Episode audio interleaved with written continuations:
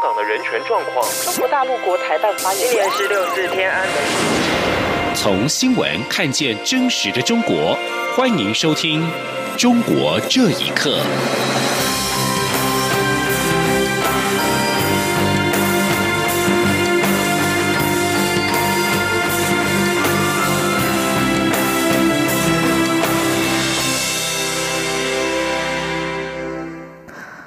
各位好，欢迎收听《中国这一刻》。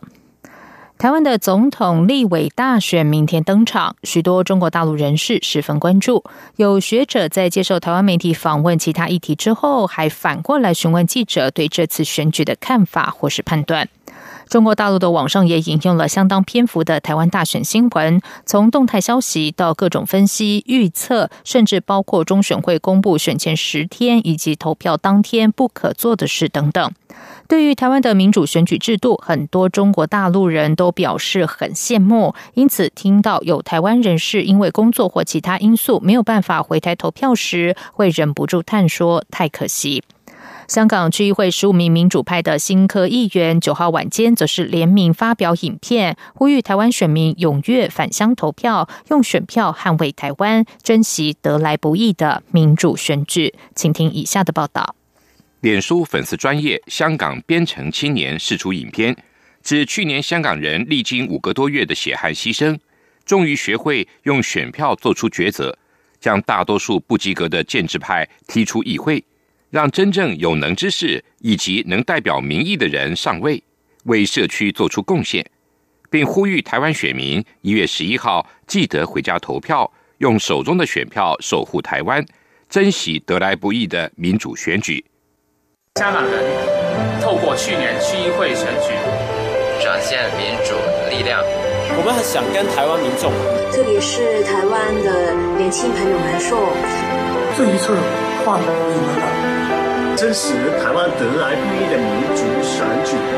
一月十一号，一定要回家投票哦！一定要回家投票。这段影片全长两分零八秒，包括陈敖辉、袁家卫、陈嘉玲、裘许新等十五位议员。这十五个人都属于民主派，其中不乏反送中运动的要角。虽然有些区议员不太会说国语，但都诚心的向台湾人喊话。最后更大呼“香港、台湾一起加油”，不少名人网红也呼吁台湾人回家投票。港星杜文泽就自拍影片，并感性的旁白表示羡慕台湾人可以民主投票。另外，香港民主派政党香港众志组织干事黄丽丽原定今天傍晚搭机前来台湾观选，但是在离境时被警方带走，理由是涉及二零一九年七月一号。反送中示威者占领香港立法会，触犯串谋刑事毁坏罪。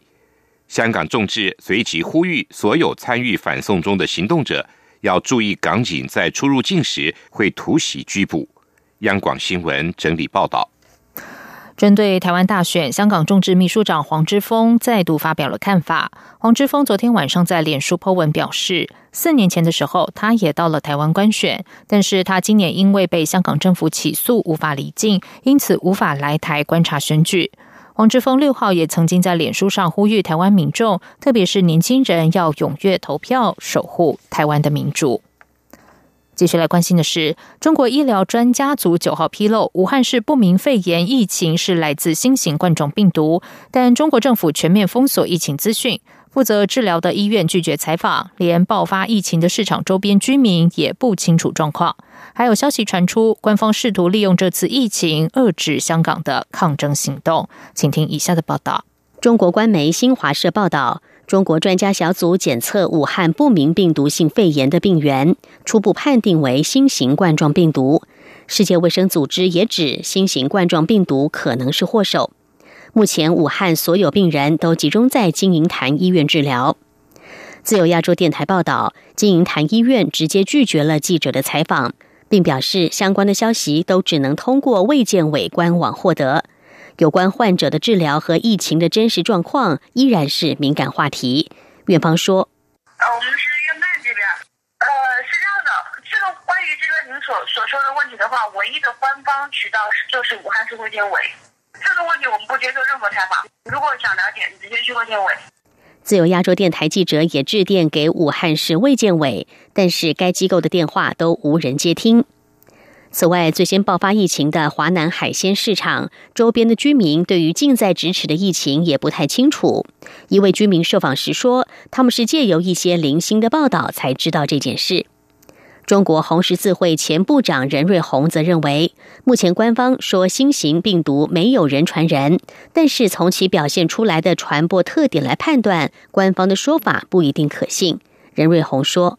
那就是一种新型的变异的冠状病毒，他没有公布具体的那个核酸排序啊什么，因为它的流行性很强。然后我看感染的人也是人传人的，我直觉是这样的。没有死亡病例，并不代表它比上一次的轻，因为现在我们的抗病毒的药比十几年前要发达的多得多了。但是不是更严重？你看你怎么评估吧。但我听说是怎么好多怎么传给香港人，这个有点奇怪。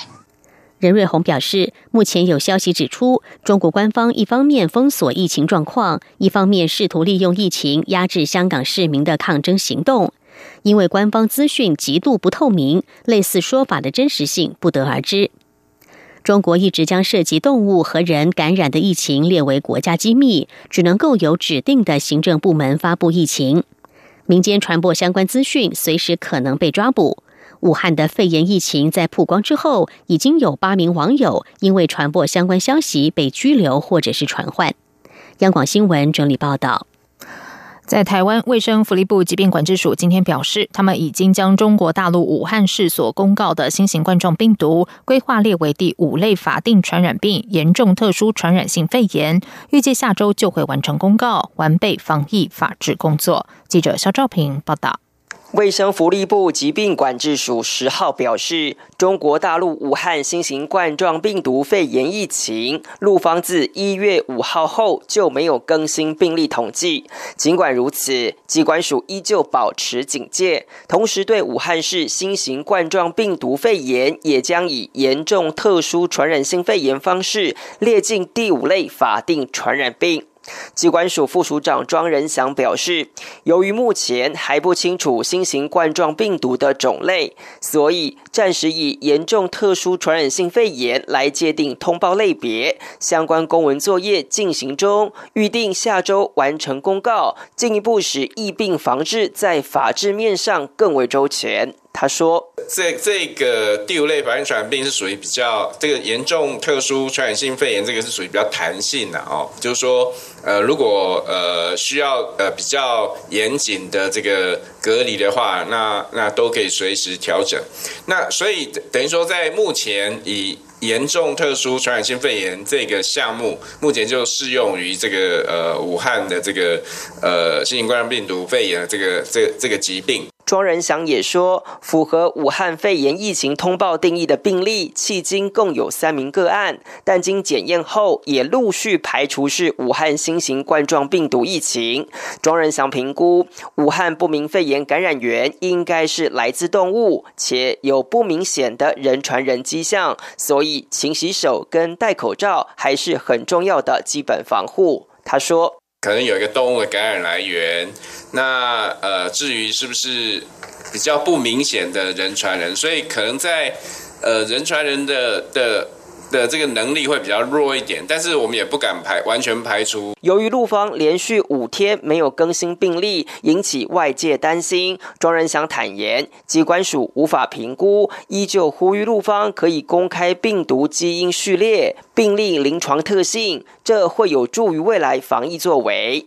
庄仁祥提醒，机关署已经把武汉市的国际旅游疫情建议等级列为第一级，注意提醒国人，如要前往，应落实相关防疫作为。中央广播电台记者肖兆平采访报道。中国航空集团副总经理李守则因为贪污跳楼身亡，导致旗下公司的养老金全都泡汤。子公司西安飞机工业设计有限公司员工拉布条维权抗议。学者表示，一间公司因为高层贪污而影响到员工的福利，证明公司在监管方面有漏洞，员工应该尽快采取法律行动。请听以下的报道：西安飞机工业设计有限公司的员工日前因为养老金问题集体上街抗议，影片在网络上疯传。该公司是负责研发中国歼轰七战机的主力团队。其母公司中国航空工业集团的副总经理李守泽据报贪污八亿元人民币，在十二月六号跳楼身亡。但是中共官方罕见的在他死亡十天之后才发出通报。这起事件让中国航空工业集团旗下公司，包括西安飞机工业设计有限公司员工的养老金也一起泡汤。对此，中国人民大学中国社会保障研究中心副主任杨立雄对自由亚洲电台表示：“一间公司有高层贪污而影响员工的福利，证明公司在监管方面有漏洞。他呼吁受影响的员工尽快采取法律行动。”杨立雄说。我们可以分析这里面是不是有一些这个漏洞，个人呃那个不守规矩挪用这个企业的这个养老金，还有有一些的可能是投资的失败，这个的可能个人来承担这个风险。如果是因为这个管理者呃贪污挪用这个企业年金的话，那这个应该是属于违法的，这个应该可以通过法律途径来解决这个问题。李守则曾任中航工业第一飞机设计研究院院长。有报道指出，整个一飞院领导团队都卷入了贪污案。此外，有网络传闻，李守则在军用运输机运二十研制期间贪污八亿元人民币，在二零一九年年底被调查。公开资料显示。西安飞机工业有限责任公司是中国主要的大型军用民用飞机制造企业，属于中国航空工业集团旗下一员。公司成立在一九五八年，有超过两万名员工。以上新闻由央广整理报道。中国官方九号公布，去年在西藏以危害国家安全罪名共逮捕和起诉一百零一人，并以此宣称是打击达赖集团。此外，官媒中新社指出，二零一九年西藏当地民众的安全感满意度达到百分之九十九点七，在中国名列前茅。对此，达赖喇嘛前北美代表处华人事务负责人贡格扎西向自由亚洲电台表示，中共官方的宣传老伎俩根本就是笑话。